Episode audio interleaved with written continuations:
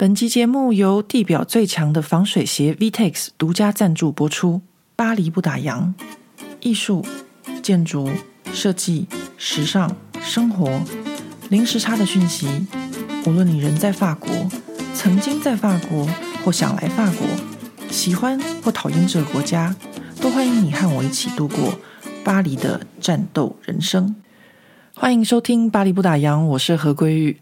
今天我们正式揭晓巴黎不打烊经营十几年来第一次接受的商业合作品牌，这是我们刚刚听到的地表最强防水鞋 VTEX。呃，台湾制造业一直都很强，我想这是大家都知道的事情。那这十几年来，很多的传统产业都从 OEM 慢慢的转型到 ODM，然后呢，又再继续转型成自创品牌。每年在巴黎佳士展的时候，我都会特别关注一下台湾来参展的品牌，因为我相信台湾有很好的制造业的这个基底，然后同时有很多元开放的创意环境。这样的条件下，要出现一个很好的台湾本土品牌，我觉得应该不会是一件太难的事情。所以这一次台湾的这个鞋子的品牌 VTEX 找我合作的时候，我第一时间只觉得哇，太棒了！为什么呢？因为我们都知道台湾的制鞋很强，从早期的 Made in Taiwan 的鞋子外销全球，到现在发展到各种科技的这种织品和功能性的鞋身。那很多欧美的大品牌的鞋子也都是台湾的一些厂商在接单制作，然后可能发单东南亚或是我不知道哪边这样。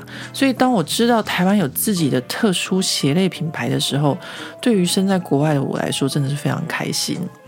那其实这些年来，不只是只有 VTEX 找我合作，还有一些其他的品牌或厂商。但我就是还蛮固执的，这个我在上一集的 Podcast 里面有跟大家讲，就是我很坚持巴黎不打烊在脸书专业上的一个独立性，所以我从来就不接受业配。呃，什么是巴黎不打烊的独立性？其实就是我想说什么就说什么。像我去看巴黎佳士展的时候，我觉得很好的品牌，我就会发文分享；那觉得不好的事情，我也会就是稍微算一下，讲话比较直这样啊。所以如果我开始做业配的话，那如果我在某时候我说啊这个设计很好的时候，读者们可能就会觉得哎，这可是业配，所以不想要模糊我自己的观点，我就是一直以来都拒绝邀约。但是像 VTEX 这样的品牌，我就让我很想跟他们合作，因为他们的鞋子有很多独家的技术和国际认证。那台湾有这么强的品牌和技术，现在需要的就是被看见。所以我觉得很想合作，但是又卡在自己莫名其妙的坚持，绝不能做业配。我就向 VTEX 他们提议说，或许我们可以合作巴黎不打烊限量款。或者说巴黎限量款这样子，因为毕竟我们也是一个设计公司。那 VTEX 这个公司他们很酷，他们很快就答应了。但是我自己这边的问题又来了，因为我们今年年初在巴黎做了一个艾迪达的案子，所以有一些相关的合作条约。但是我就又很想要跟 VTEX 合作，因为我真的很认真的看到他们的网站，觉得是一个很不错的台湾品牌。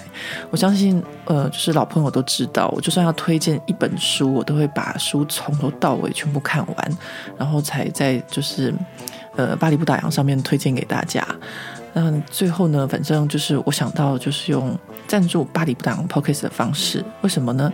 呃，我之前也说过，因为 Podcast 制作的时间是比较久的，尤其是像分享法国杂志的内容。去年我分享那个 Lopes 杂志喜皇帝封面的《永恒帝国》，那那个时候呢，其实是因为我比较有时间，因为我们在封城啊，不能出门，所以时间就变多了。那我就快手翻译一下，然后录音啊、配乐什么，难不倒我这个技术宅。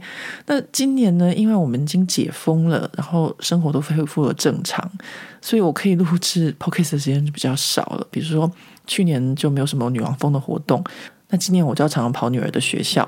而我们现在还没有介绍完的杂志是法国历史杂志的《七十位撼动法国的女性》，有很多网友和听众私讯给我，敲完想要听接下来的内容。但是我之前有跟大家说过，我觉得杂志里要介绍每一位女性都很值得我们去认识和了解，所以我在 Podcast 里跟大家说他们的故事的时候，都会做很多的功课，介绍的内容也远比杂志多很多。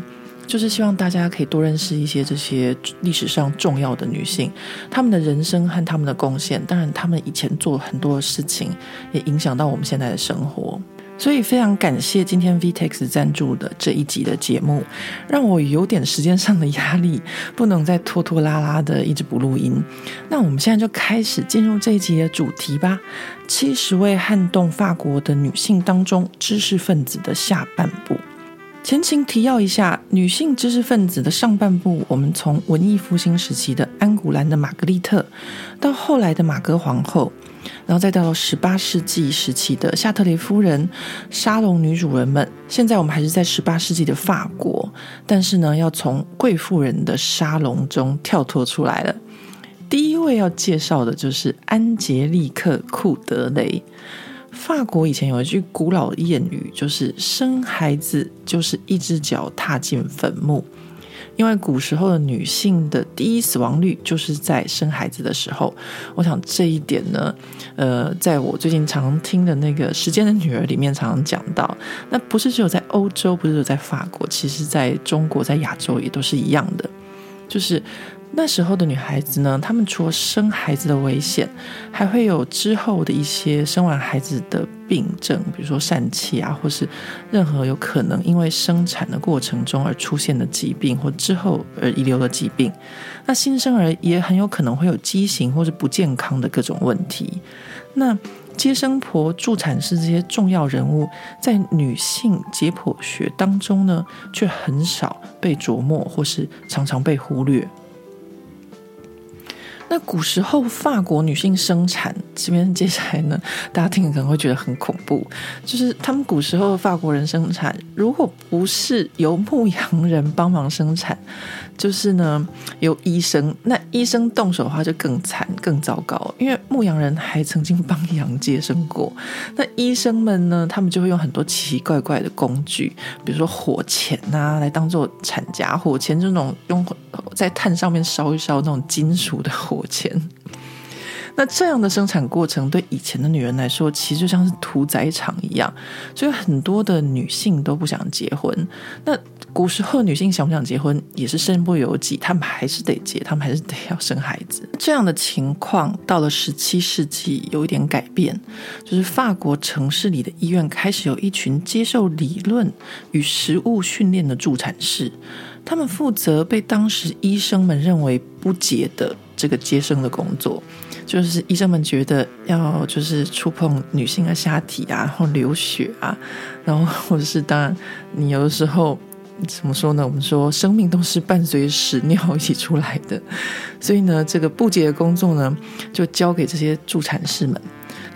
那这些助产士呢，要做这些不洁的工作，然后要饱受医生的批评。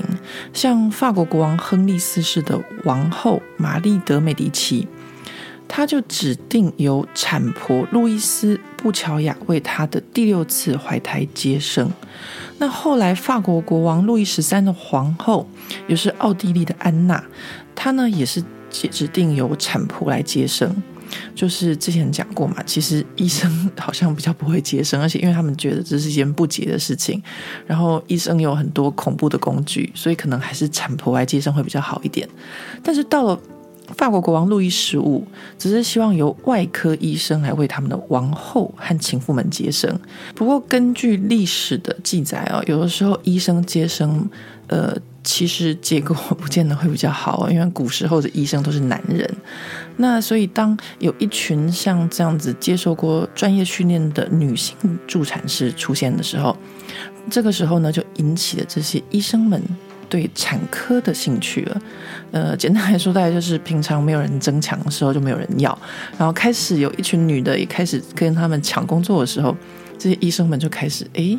发现，哎，这也是一个，嗯，就是蛮值得关注的一个行业。那法国十七世纪的妇女生产，就是在这样子的女性助产士的崛起和男性医生主导的矛盾之间，到了十八世纪呢，安杰利克·库德雷就是在这样子的背景下出现。噔噔噔噔，我自己帮他加一个背景音效。安杰利克呢，他出生于一个医生的家庭，他先是拜师学艺，就是。学习怎么样当一个助产士，然后呢，自己又执业十六年，成为一个助产大师，然后就开始他的教学人生。他是当时首位被那些由男性主导的医生所认可的女性助产士。那安杰利克·库德雷为了让他的学生能够更清楚理解，他就用木头、还有皮、还有棉花这些材料做了一个女性人体的模型。可以再现女性在生产时候的骨盆状态。那他的模型演练后来得到了外科学院的认证。那法国的奥弗涅省的省长，他还定了一个给自己的省份，让学生们可以学习。到了一七五九年的时候，当时的法国国王路易十五，他就颁发了证书和奖金给安杰利克。安杰尼克呢，他就那时候其实有一点肥胖的问题，但是呢，他还是忍着他的痛风啊，他这些问题，在法国各地上课。他教出了五千多名助产士和两百多位的外科医生。那就如同前面我们所说的，在安杰利克之前，妇女生产都是由产婆帮忙，而这些产婆并没有受到专业的培训，而是实际的从接生的过程中学习。所以这样子的呃产婆，他们又不是很专业，那他们的接生方式也让法国的出生率不高。这个我就跟他推荐，你们可以听看《时间的女儿》，里面讲到很多就是当时的。国王和王后的小孩夭折的故事，你们就知道那时候的夭折率有多高。那因为当时小孩的出生率很低，然后呢，能够存活的几率也非常低，所以有很多，比如说贵族啊，或是国王、王后，他们那时候的小孩是生出来就交给别人养。这件事情呢，法国他们就是一直有在考据，就是考证这些事情，为什么？那些贵族他们小孩生出来要给别人养，其实这是一种嗯，法文叫做 détaché 的一种情感关系，就是把孩子交给别人养，你就不会对孩子有那么多的情感上面的寄托，呃，因为他很有可能长到三岁或七岁或长不大他就死了，所以这是一种他们那个时候古时候特有的一种现象。我现在常常听到这样子，还是觉得，呃，人类曾经经过这些，但是我们不晓得这样。那现在呢？因为有这些专业的女性出现，我们现在的生活才才可以这么好。那当时呢，安杰丽克就是这样子规划出一个有系统的接生课程，让产婆们有知识性的学习，然后进而增加了当时的出生率。不过，安杰利克成功啊，他同时也引起了产科医生的嫉妒。我刚刚有跟大家讲，就是产科产婆、助产士是一个学派，还有医生，就是男性这边又是另外一个。那这些医生呢，就开始有一点嫉妒心啦。所以在法国大革命初期的时候，有一名叫做阿尔方斯·勒华的医生，他就上诉国会，他就说呢，助产应该要保留给男性。那后来呢，是另外一位医生的证词指出安杰利克的贡献，所以女性后来还可以继续做助产的工作。不过，女人生产到底应该由医生还是助产士负责呢？这件事情到现在在法国还是很大的争论。那我自己本身身为地方妈妈，我就可以跟大家分享我当初生小孩的情况。我当初在法国怀孕生孩子的时候。呃，我想在台湾可能就是看医生，妇产科医生。但是呢，我在法国，在巴黎，我每个月跟我就是见面的是助产士，而不是医生。那我生孩子的时候呢，我是在一个很大的医院生的。那帮我生孩子的呢，也是助产士。那什么时候会有医生会来？其实，在这个产房呢，还是有医生的。那可能就是说，你需要剖腹生产的时候，如果你是自然生产，他们可能就不会有医生。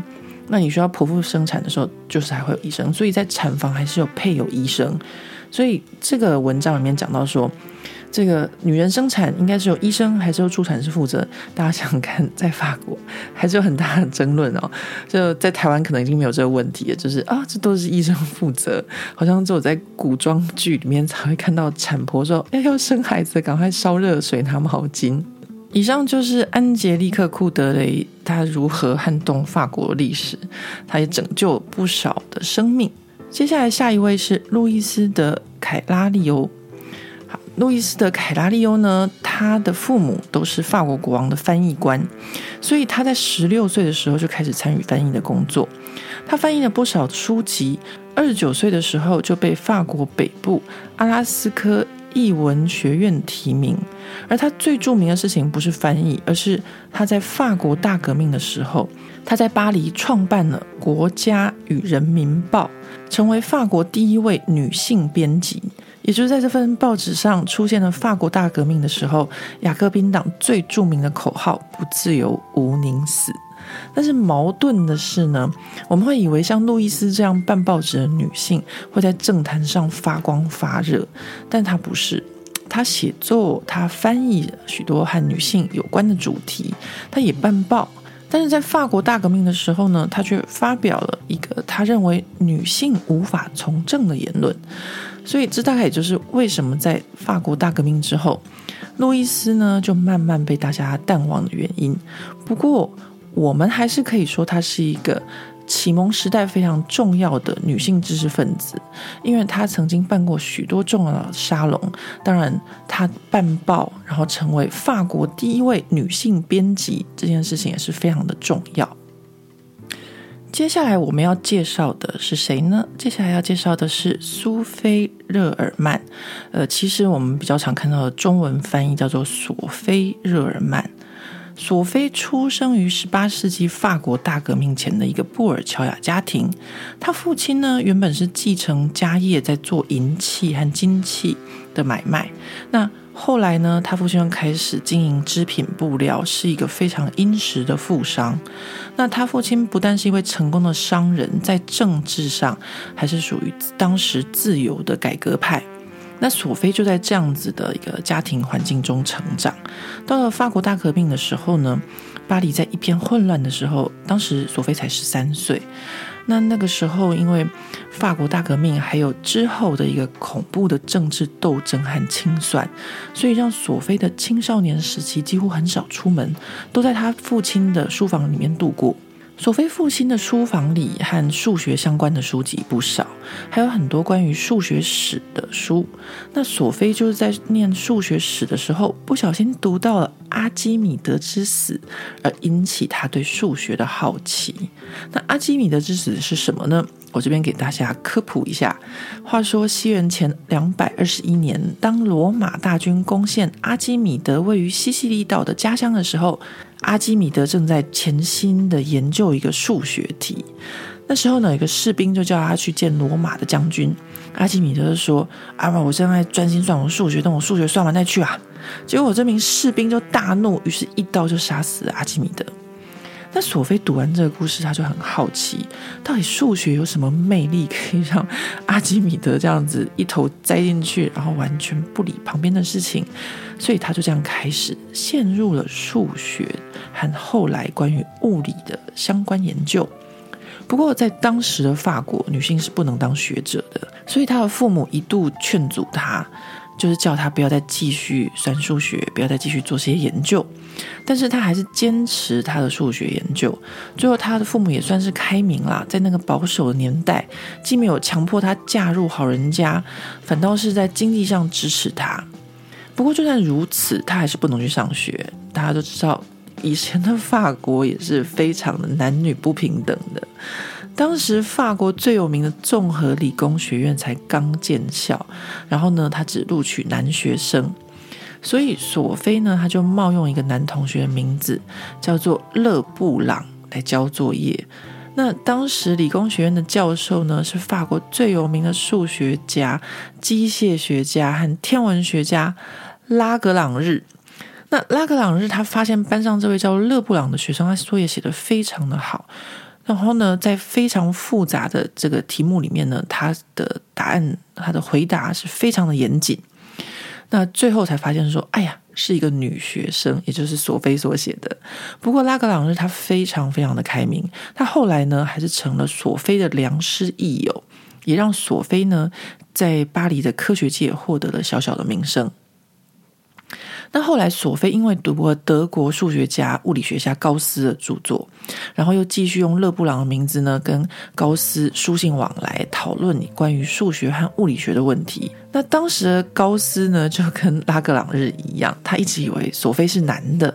那一直到拿破仑攻克了高斯的家乡，让索菲非常担心他这个笔友的安危啊，所以索菲呢就写信给他认识的这个法国将军，请法国将军一定要保护高斯的安全。这个时候，高斯才知道跟他通信讨论数学勒布朗其实是一位女性。故事读到这里，我们没有觉得索菲很像《梁山伯与祝英台》里面的祝英台？就是假装男生去上学，尤其是去上那个法国综合理工学院那一段。不过那个时候，其实女性是可以不用去学校上课的，就是大部分就是像书信这样子，用讨论的方式跟教授书信往来。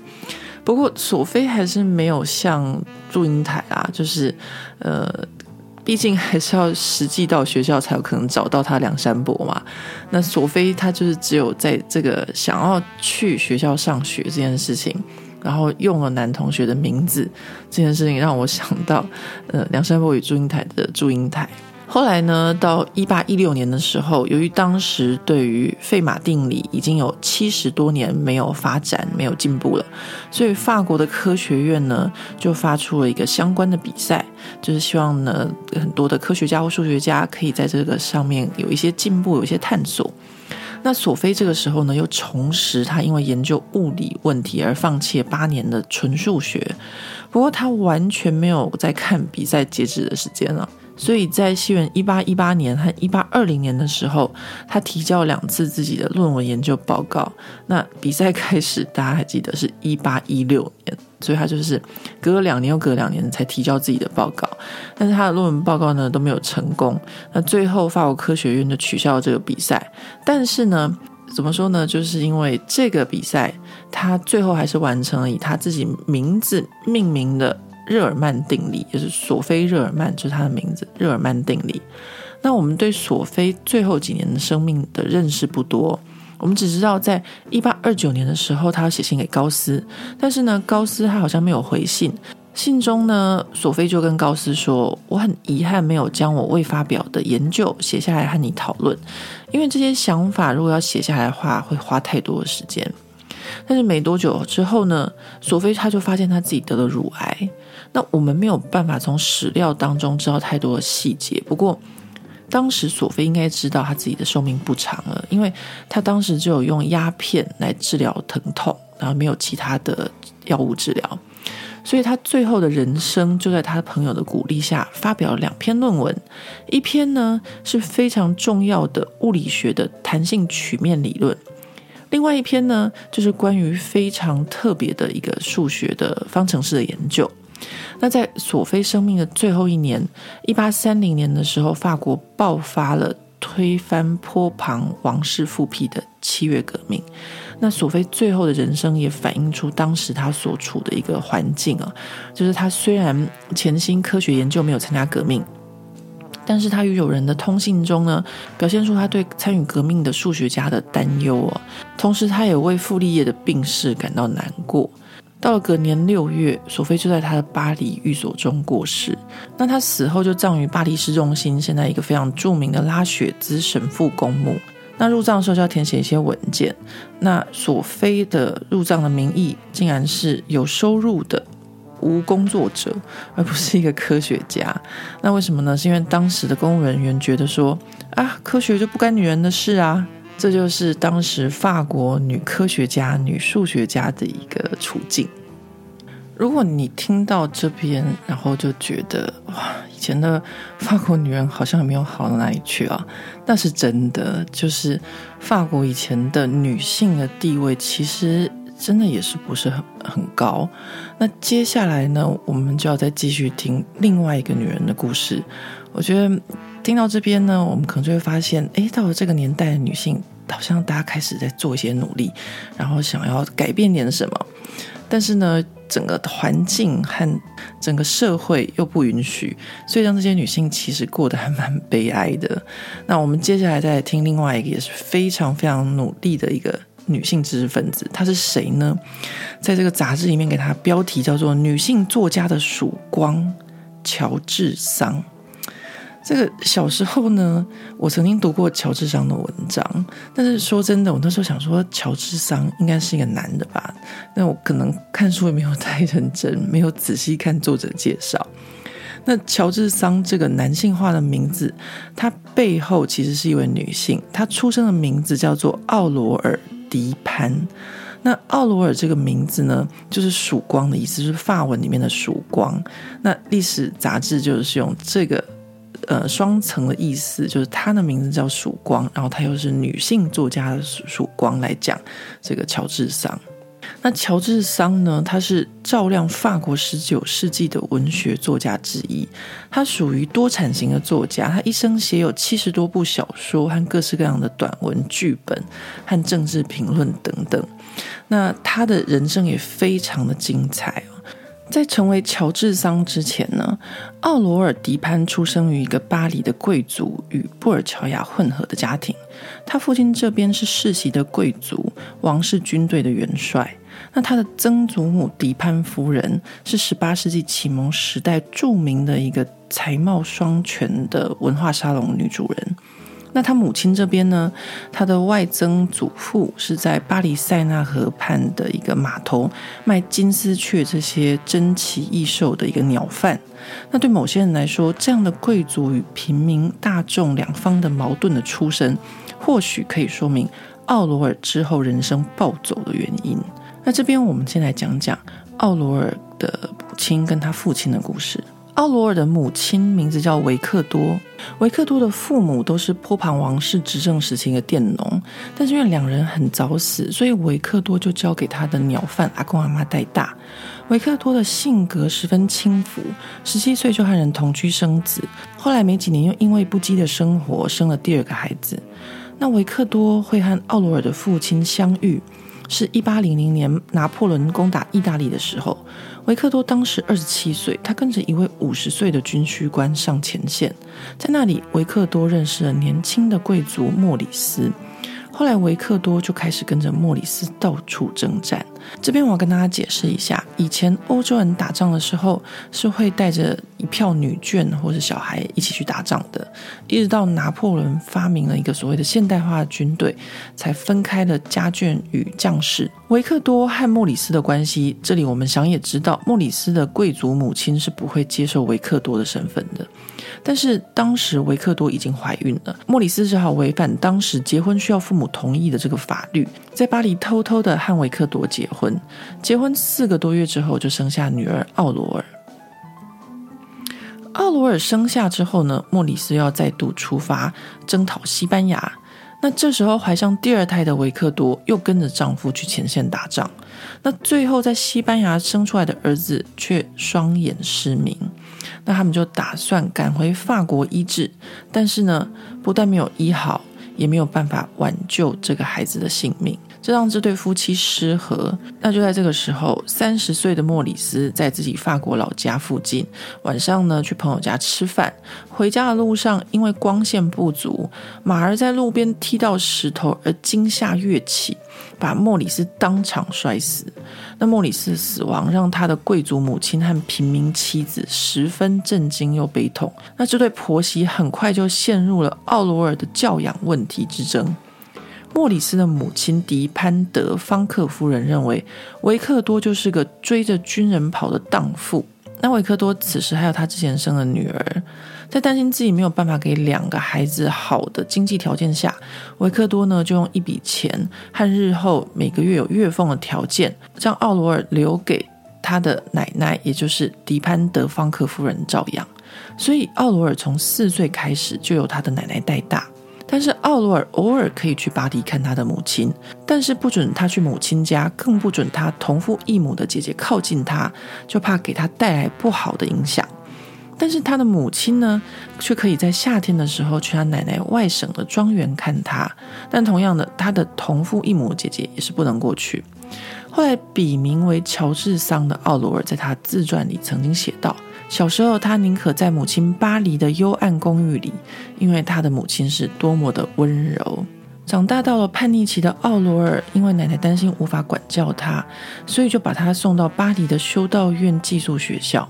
但是因为奥罗尔的母亲和他奶奶都曾经在法国大革命的时候，那个时候曾经有一段恐怖时期，那他们两个都曾经因为被挂上反革命的理由而入狱。他们的故事让奥罗尔在寄宿学校受到极大的精神压力。最后，他奶奶呢就很快的把他又带回外省老家。但此时，他奶奶知道他自己时日无多，必须要赶快安排奥罗尔的婚事，这样他日后才能继承一大家子的财产。但此时安排的婚事却是要芳龄十六的奥罗尔嫁给大他二十六岁的表兄奥古斯特。后来，奥罗尔的奶奶死了，他的母亲维克多从巴黎到乡下来参加丧礼。这时候呢，维克多多年来激怒的怨气一次爆发出来，并且呢，要奥罗尔跟他一起去巴黎。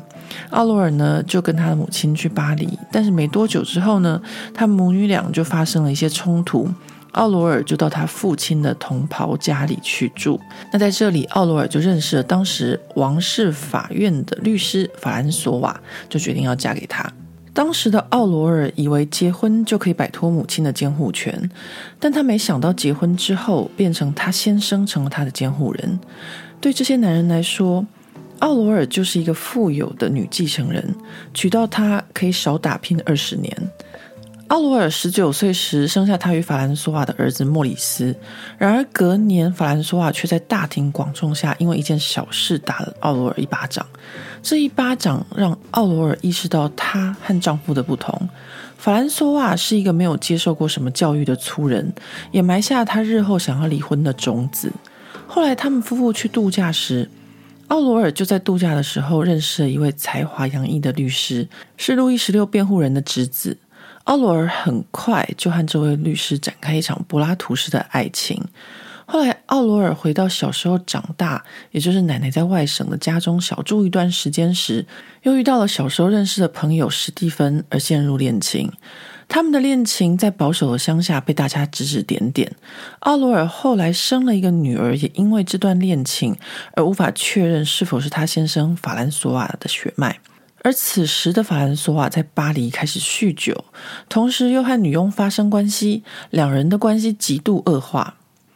二十岁出头的奥罗尔对政治是不太了解的，因为他父亲曾经跟着拿破仑东征西讨，所以他当时的政治倾向可以说是停留在拿破仑时期。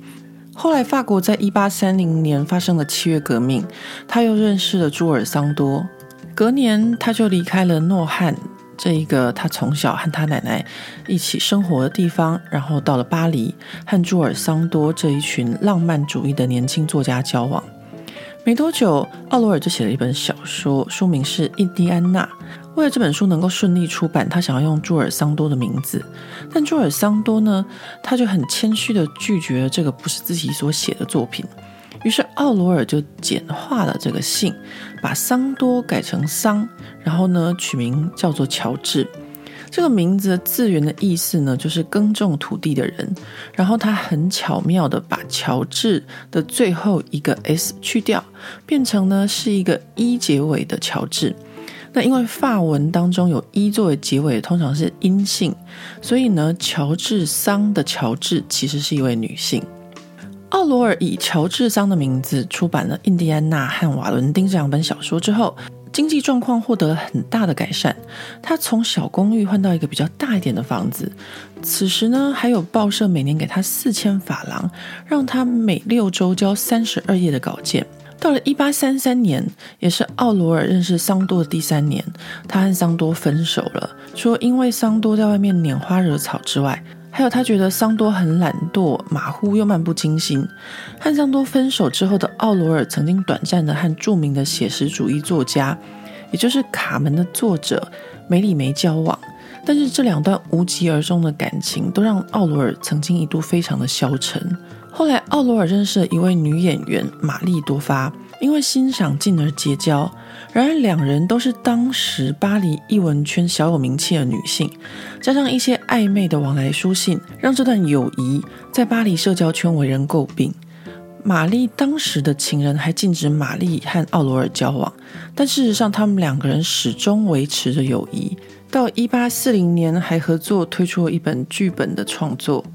同年，也就是奥罗尔和桑多还有梅里梅分手，然后还有和玛丽交往的这个一八三三年，奥罗尔认识了同样是作家的缪塞，两人火速交往，并且计划去意大利旅行。但是呢，奥罗尔到了热内亚之后，就感染上了痢疾，一路上到威尼斯还得卧床休息两个星期。不过这段时间呢，缪塞他的日子可以说是过得非常的滋润，完全没有把生病的奥罗尔放在心上。这就是我们常常说，旅行的时候可以真正的认识另外一个人。所以到了威尼斯的时候呢，奥罗尔就决定断开他和缪塞的关系。不过此时换缪塞在威尼斯生病了。那奥罗尔也为他请了医生，并且照顾缪塞。不过奥罗尔呢，他也因此爱上了这位年轻的威尼斯的医生。最后这场旅行的结束就是缪塞一个人回到巴黎，然后奥罗尔留在威尼斯和恋人相处。隔年才带这位威尼斯情人派杰罗回到巴黎。回到巴黎后，缪塞又和奥罗尔见面了，两人又重新点燃爱火。然后把威尼斯情人抛一边，这时候可怜的威尼斯情人只好回意大利。然后呢，奥罗尔和缪塞这两位小说家可以说是相爱相杀，最后两人呢还是吵得不可开交而分手。那奥罗尔甚至为了这段失恋剪去了他一头的长发，这时候也不过是一九三四年，也不过隔一年的事情而已。那出版商呢，就请德拉克拉瓦为奥罗尔画了一幅肖像，好让读者们认识作者。此时正是失恋中的奥罗尔，就这样留下一幅非常著名的短发肖像画。不过，奥罗尔和缪塞这对冤家在隔年又复合了，不过也是一样，又过了一年又分手了。上一次呢是缪塞提分手，这一次呢换奥罗尔提分手。那话说，奥罗尔在换了这么多男朋友的时候，其实他都是和法兰索瓦有着婚姻的关系啊。不过此时的奥罗尔觉得法兰索瓦奢侈的生活和一些冒险的投资可能会让他倾家荡产，于是他就在朋友推荐下认识了一位当年在一八三零年的七月革命的时候呢，呃，一位非常杰出的律师米歇尔·德布尔热，老样子。欧罗尔很快的又和这位律师米歇尔陷入热恋，那米歇尔也在一八三六年，也就是奥罗尔和他的先生。呃，法兰索瓦结婚十四年之后呢，用一份法兰索瓦的遗书取得了分居官司的胜利。那为什么奥罗尔他可以用这份遗书取得分居官司的胜利呢？那是因为法兰索瓦在这个遗书里面非常恶毒的咒骂奥罗尔。那由于当时的法国是没有离婚这件事情的，所以奥罗尔只好申请正式分居。不过官司虽然打赢了，大律师米歇尔也没有办法和奥罗尔在一起，因为米歇尔是个有妇之夫，他不愿意为了奥罗尔抛弃他的婚姻。一来呢，是因为这位大律师他很怕老婆；二来呢，是因为奥罗尔的性格也不是很好，所以最后呢，奥罗尔又和米歇尔分手了。那这一次分手后呢，她又短暂的交了很多的男朋友，像她儿子的老师啊，或是作家啊，或是演员等等。那话说，奥罗尔和缪塞在一起的时候，缪塞介绍了他作曲家李斯特，那李斯特后来呢，又介绍了肖邦给奥罗尔认识。此时，奥罗尔和肖邦在一八三八年展开的恋情。肖邦和奥罗尔以及他的孩子们还一起去西班牙旅行，并且在奥罗尔的奶奶老家中度过暑假。肖邦和奥罗尔在一起的时间可以算是蛮久的。我们可以在一些画作当中看到肖邦弹琴，然后奥罗尔就坐在他身后的画面。但是他们两人在一起的时候，因为奥罗尔的子女都已经长大了，所以先是奥罗尔的儿子莫里斯对肖邦很不爽，到最后呢，是奥罗尔的女儿她挑拨肖邦与奥罗尔之间的关系，最后导致两人十年的感情在肖邦的不信任之下分手。那到了一八四八年的时候，那时候呢，法国的复辟皇室路易菲利普倒台。那奥罗尔此时的政治倾向呢，比较是属于支持社会主义者。不过，在这个混乱的一年，巴黎街头的流血冲突，还有各种政治报复，让整个巴黎的社会非常的动荡不安。那奥罗尔因为常常发表政治性的文章，所以这个时候他赶紧的回到乡下奶奶老家避难。后来拿破仑三世上台，奥罗尔甚至要求觐见新上台的皇帝，他希望拿破仑三世此时可以因为他上台而大赦天下。但到最后呢，拿破仑三世只有减轻奥罗尔的罪行，那奥罗尔呢还被罚从此不可以公开发表政治性的文章。拿破仑三世上台以后，开始禁止各种言论自由。奥罗尔也回到乡下，写一些关于乡村生活的小说。此时对他来说，生活是死气沉沉，而且没有生机。但是他的儿子莫里斯介绍了一位年轻的雕塑家亚历山大·曼索给他认识。此时的奥罗尔四十五岁，而且在文坛上已经有名气了。但亚历山大才三十二岁。不过亚历山大他对奥罗尔是非常的殷勤，而且关怀照顾备至。那除了年龄之外呢，相较于奥罗尔是贵族后代，亚历山大又是商人之子，这段关系呢，再次在那个年代是怎么样呢，都不被大家看好。尤其是他们的介绍人，也就是奥罗尔的儿子莫里斯。不过，奥罗尔的母亲呢，她当初也是来自平民老百姓的家庭，所以奥罗尔最后还是公开他们两个人的关系。他们两个人相处了十五年，可以说是最久的哦，是奥罗尔所有的那个 ex 里面最最最久的一任。那这段时间呢，也是奥罗尔以乔治桑为笔名，创作十分多产的时候。那两个人在一起，一直到最后，亚历山大因为肺结核死去。奥罗尔的晚年呢，则是非常专注于写作。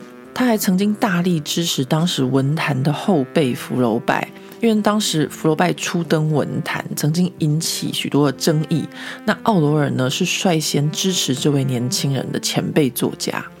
那拿破仑三世他曾经要颁发法国荣誉军团勋章给奥罗尔，但是奥罗尔他却拒绝接受。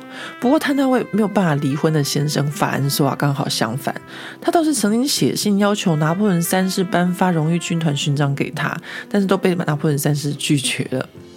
那到一八七六年的时候，奥罗尔七十二岁，那一年的三月。呃，奥罗尔就突然间开始肚子痛，然后就越来越严重，最后在六月份的时候，他就在他的孙子还有孩子们的陪伴之下与世长辞，就是在他当初长大的这个奶奶的这个诺汉城堡里面。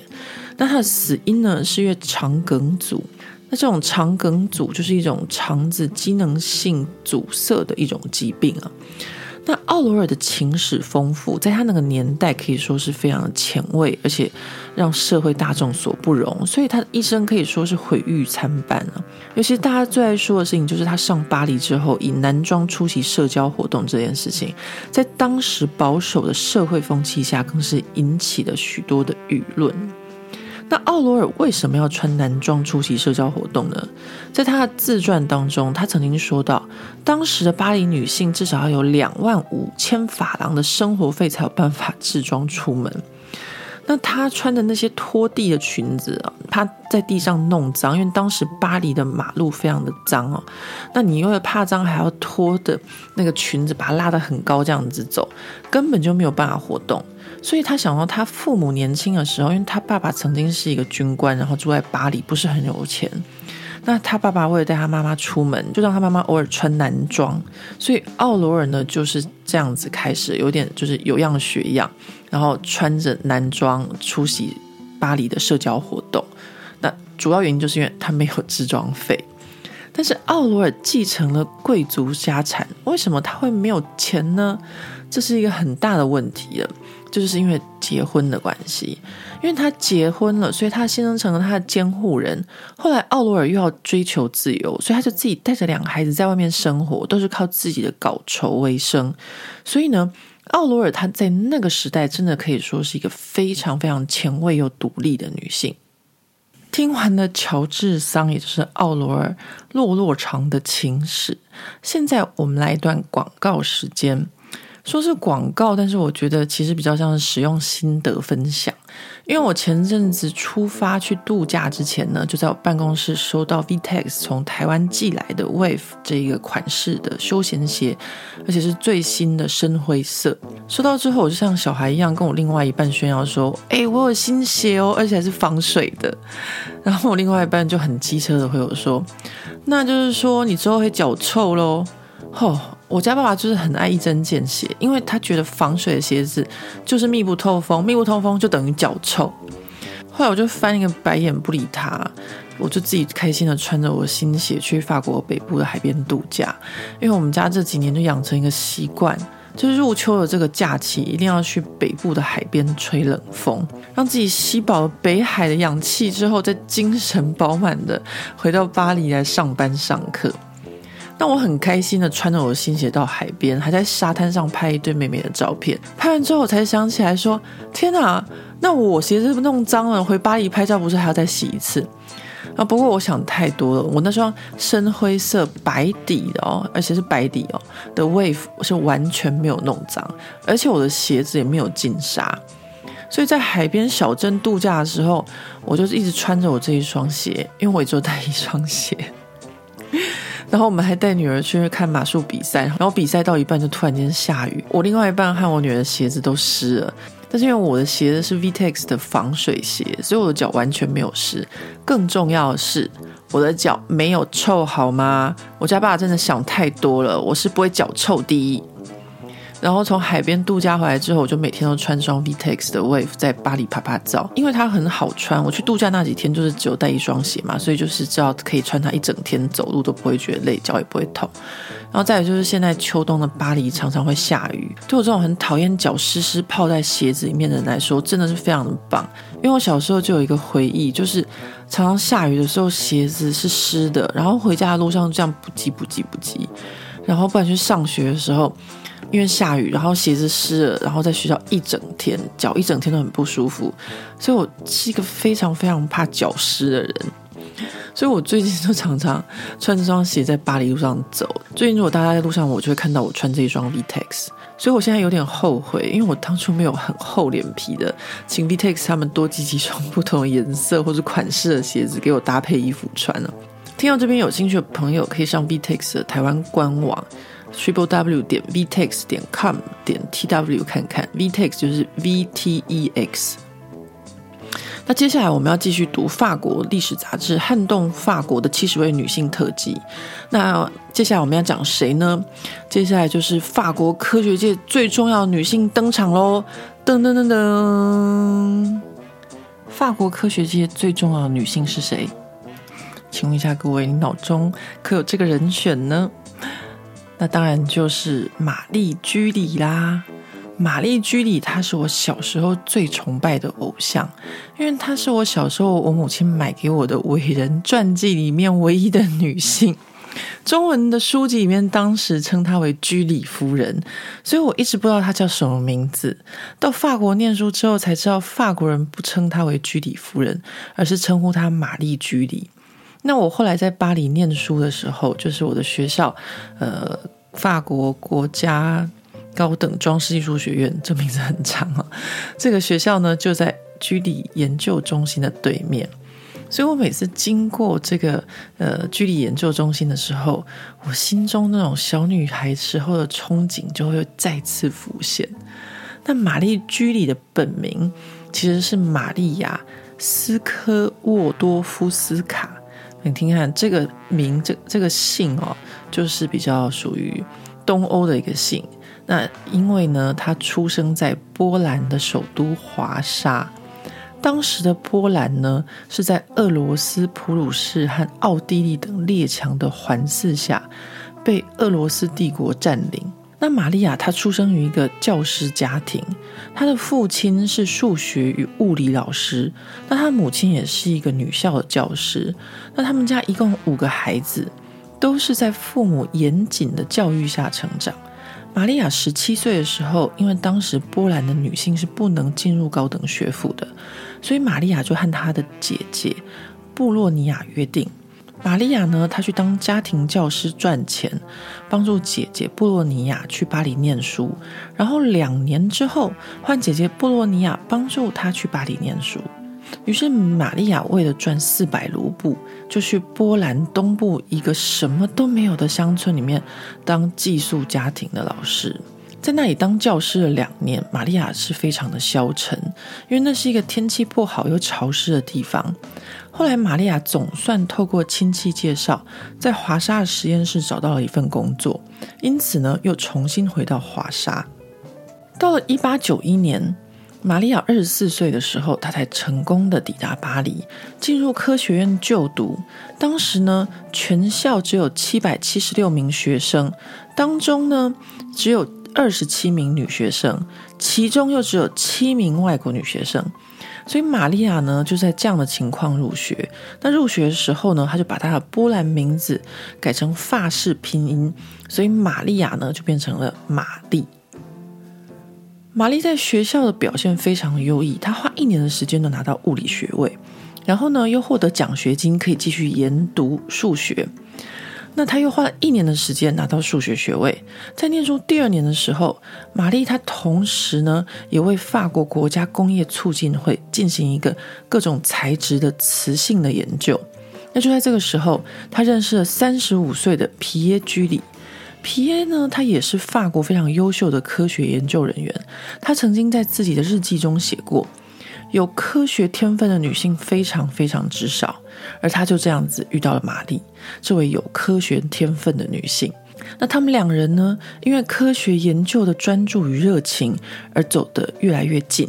但当时的玛丽，她其实非常的爱国，她总是心心念念的她的母国波兰，她想要回到华沙报效祖国，并且以科学的方式拯救她的国家，让波兰脱离周围列强的统治。但事实上，玛丽回到华沙后，当时比法国还要保守的华沙是拒绝给女性科学研究工作的。所以呢，皮耶就写信给玛丽，劝他回巴黎继续做他的科学研究。后来呢，皮耶就成功的说服了玛丽。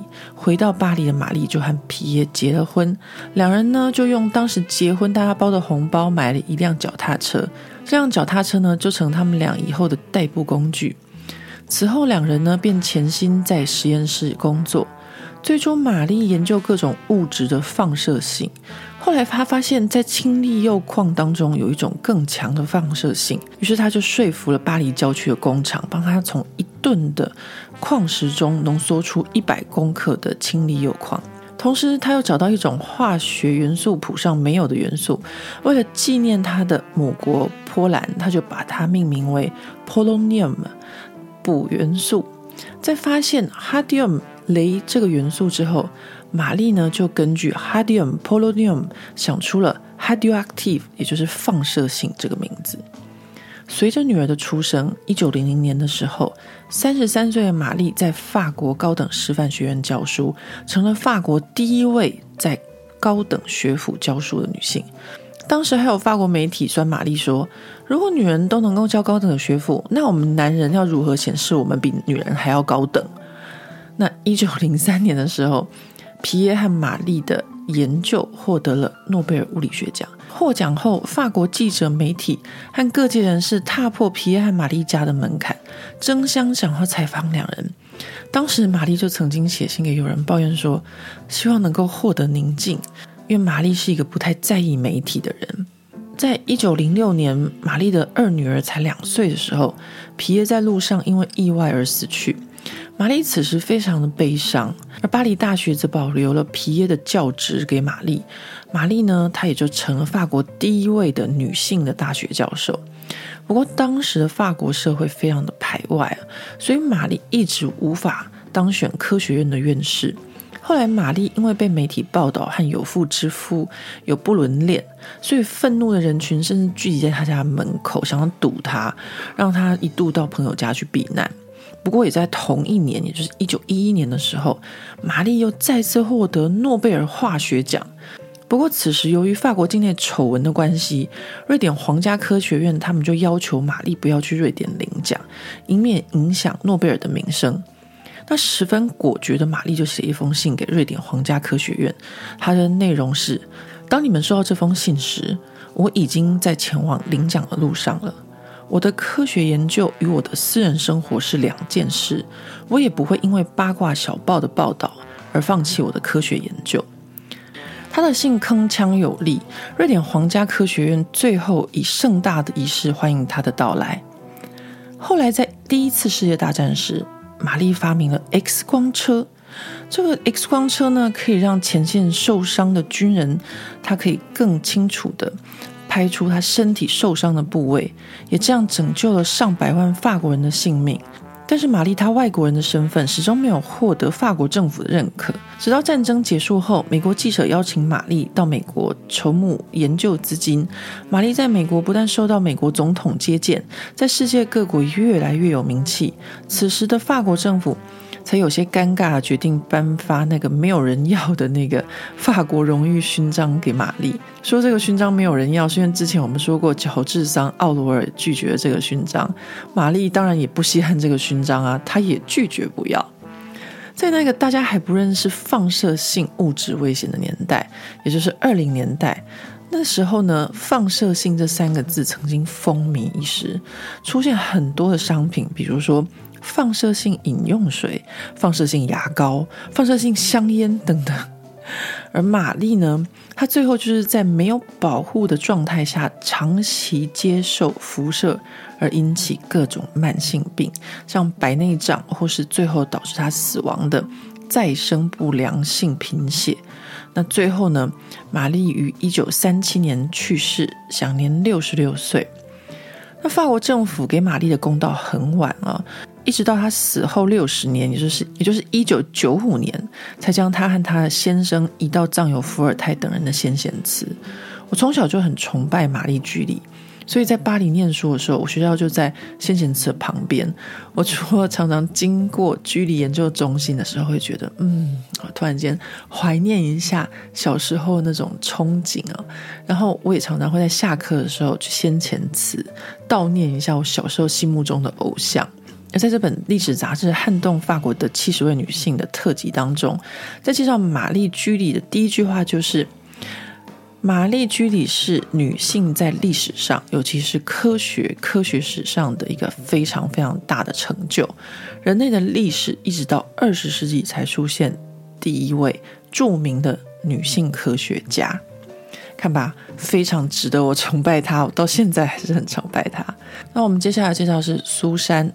诺艾尔，苏珊·诺艾尔，我相信大家都不是很熟悉，我个人也不是很熟悉。但是呢，我是读了这个杂志呢，才知道说，哇，她真的是造福了现在非常非常多的女性，尤其是韩国女性啊，台湾也有不少女性啊。因为呢，她就是整容手术的先驱。来，我们这边来听听她的故事。她的故事其实很短，因为大家知道的也不是很多。苏珊·诺艾尔，她出生于一八七八年，在法国东北部靠近比利时的一个城市拉昂。她来自一个布尔乔亚家庭，十九岁呢就嫁给了一位皮肤科医生。婚后，她的先生就鼓励她学医，她进入医学院，专攻口腔颌面外科的专业。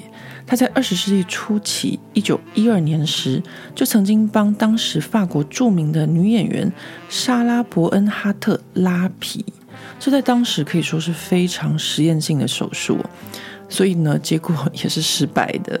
后来呢，到了一次世界大战的时候，苏珊呢就跟玛丽居里一样开始投身战场。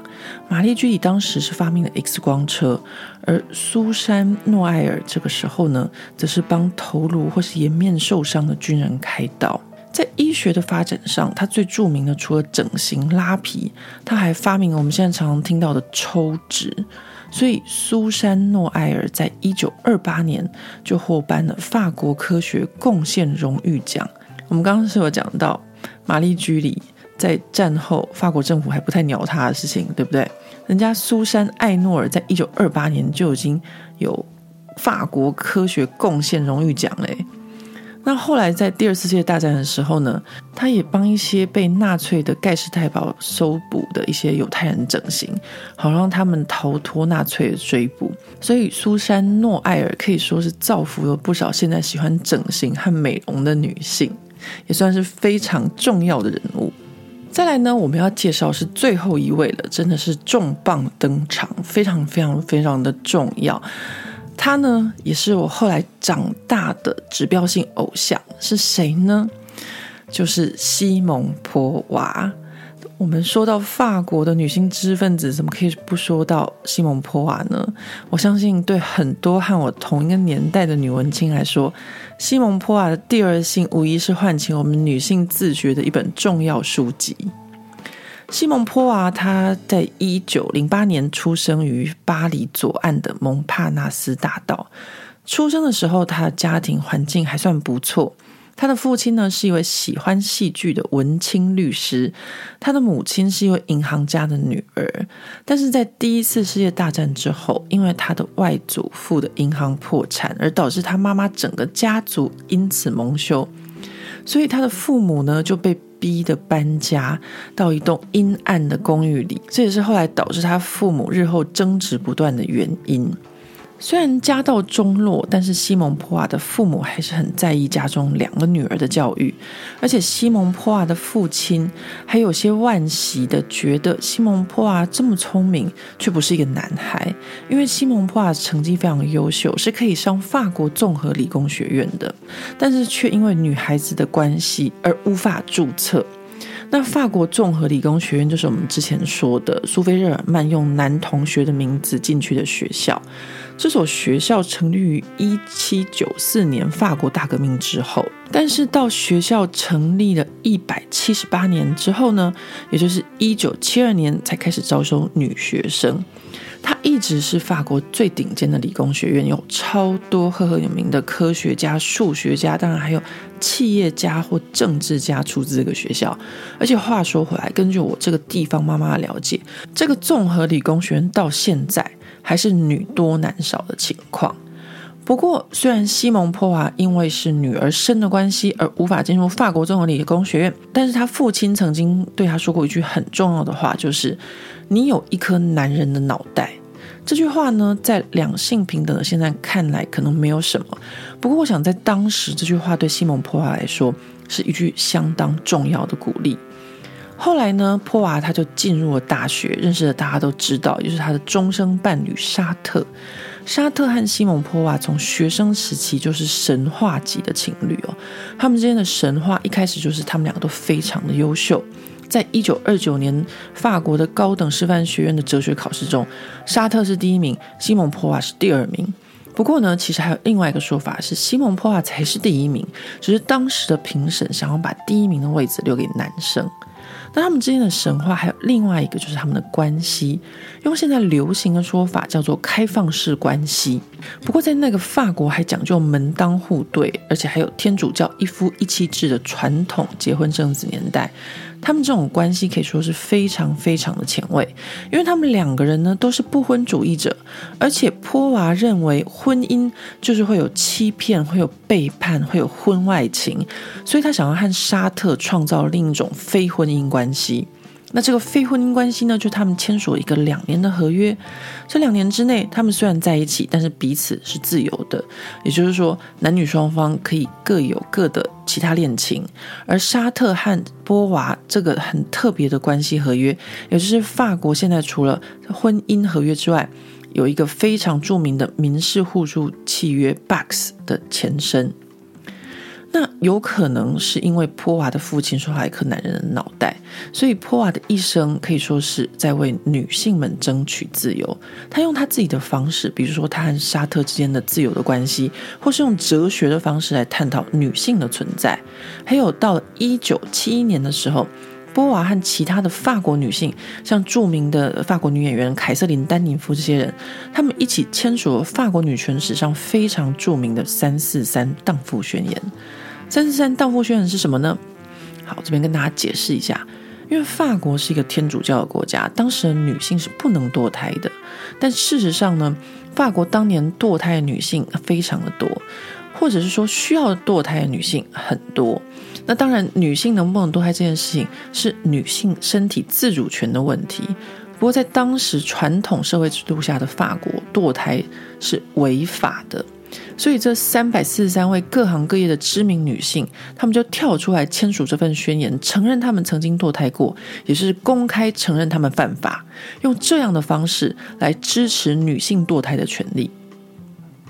所以，这份宣言就称为“三四三荡妇宣言”。三四三就是有三百四十三名知名女性签署，荡妇呢，就是因为当年堕胎的女性会被社会歧视为荡妇。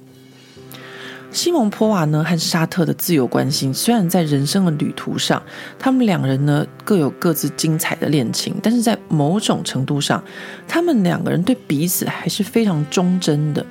所以波娃死后，虽然他和沙特没有结婚的合约关系，但他还是葬在沙特的旁边。那我们在最后西蒙波娃的故事中可以知道，法国女权其实发展得非常缓慢，像女性的投票权、堕胎权等等，都是到上个世纪才拥有的。那这些积极争取女权的斗士，都会收录在这本《撼动法国的七十位女性》的最后一部分介绍。这样我们就可以知道，我们现在游泳的两性平等是有多么的得来不易。不过，在这些女权斗士之前，法国历史上还有一些很重要的女性，像香奈儿、碧姬八度。大家觉得她们会被归类在哪一类型的女性呢？欢迎大家留言敲碗下一集的《撼动法国的七十位女性》。听完了这一集的法国女性知识分子之后，又到了我跟大家分享本集赞助品牌 VTEX 的时候。诶，请各位朋友们现在先不要转台，好吗？请听一下我有使用过后的认真的心得哦。因为我很开心的度假回来之后，我就看了品牌寄给我的资料，我才知道我在海边度假遇到那些防水、防沙、耐脏这些问题。刚好是这双鞋的特色，所以巴黎地方妈妈的这个度假之旅刚好是鞋子的测试之旅。然后呢，除了上述的那一些，我这双 Wave 还非常的轻盈好走。前面我跟大家讲了很多我自己个人的使用心得，那这边必须要跟大家说一些专业的讯息了。因为 VTEX 一双鞋就有十二大特色，首先最重要就是防水，VTEX 专利防水四层技术，曾经经过五万次的测试不进水，只要防水膜没有刺破，它的防水力就一直存在。再来是透气，独家的纳米技术，快速排汗排气。Wave 系列的内里呢，还多添加了银纤维，更加强抗菌。使用防霉抗菌鞋垫，长时间穿着也没有异味。这个我已经跟大家证明过了。不过我脚本来就不会臭。再来呢是轻量，一双鞋超轻的，只有四百八十八克，颠覆传统的防水鞋，像雨靴这些都还蛮重的，这我都知道。那其他呢？还有像是三 D 的立体织法，一体成型，超高包覆性。那再是排污，弄脏了用水冲冲就干净了。其实我好像没有用水冲冲，诶，我就是走一走，然后那些沙子就掉。然后不然就是出门前会习惯拿那个刷子把鞋子上面的灰尘刷一刷，这样子就很干净。而且我说我的鞋子是白底的，到现在我的白底都还蛮干净的。那再是防沙。专利机能膜能让沙子进不来，防沙这个呢，我也帮大家测试过了。的确，我在海边散步的时候，沙子都没有跑进鞋子里。然后呢，从海边回来之后，我又要去拍照，鞋子也没有脏。再是抗寒，品牌的给我的资料是说，它可以耐寒到零下十五度，鞋内恒温一整天。这个呢，我目前在巴黎的测试哦，是最低温一度的时候，我曾经穿出门过，就早晚温度很低的时候，因为我们现在还是秋天嘛。那的确，我现在到一度或是两度的时候，我的确穿出门是不会觉得我的脚冷，这个呢，我是可以证实的。但是耐热。材质可以耐热约两百度的高温液体，这个我还没有测试过，但是我也希望不要发生哦，不小心被油浇到，那我绝对是不要的。最后呢，是人体工学鞋垫，舒适稳健，久站久走也不怕，这个我也有测试过，所以我就说嘛，我最近在巴黎都是穿这一双新鞋，还穿的跟中道大哥爱线。然后 VTEX 的鞋子呢，还友善环境，不含动物成分，取得 Blue Sign OEKO-TEX 一百的认证。最后，有兴趣的朋友们，即日起到十二月十二日上 VTEX 官网购买全家取货一双即免运，买四千加赠台湾在地好物工具组，送完为止。欢庆官网搬新家，加入会员立享两百元的红利，当笔订单即可折抵。结账输入专属优惠码 Paris 八八，再享八八折。官网链接我会放在本集节目的文字部分，欢迎大家跟我一起支持台湾品牌 VTEX。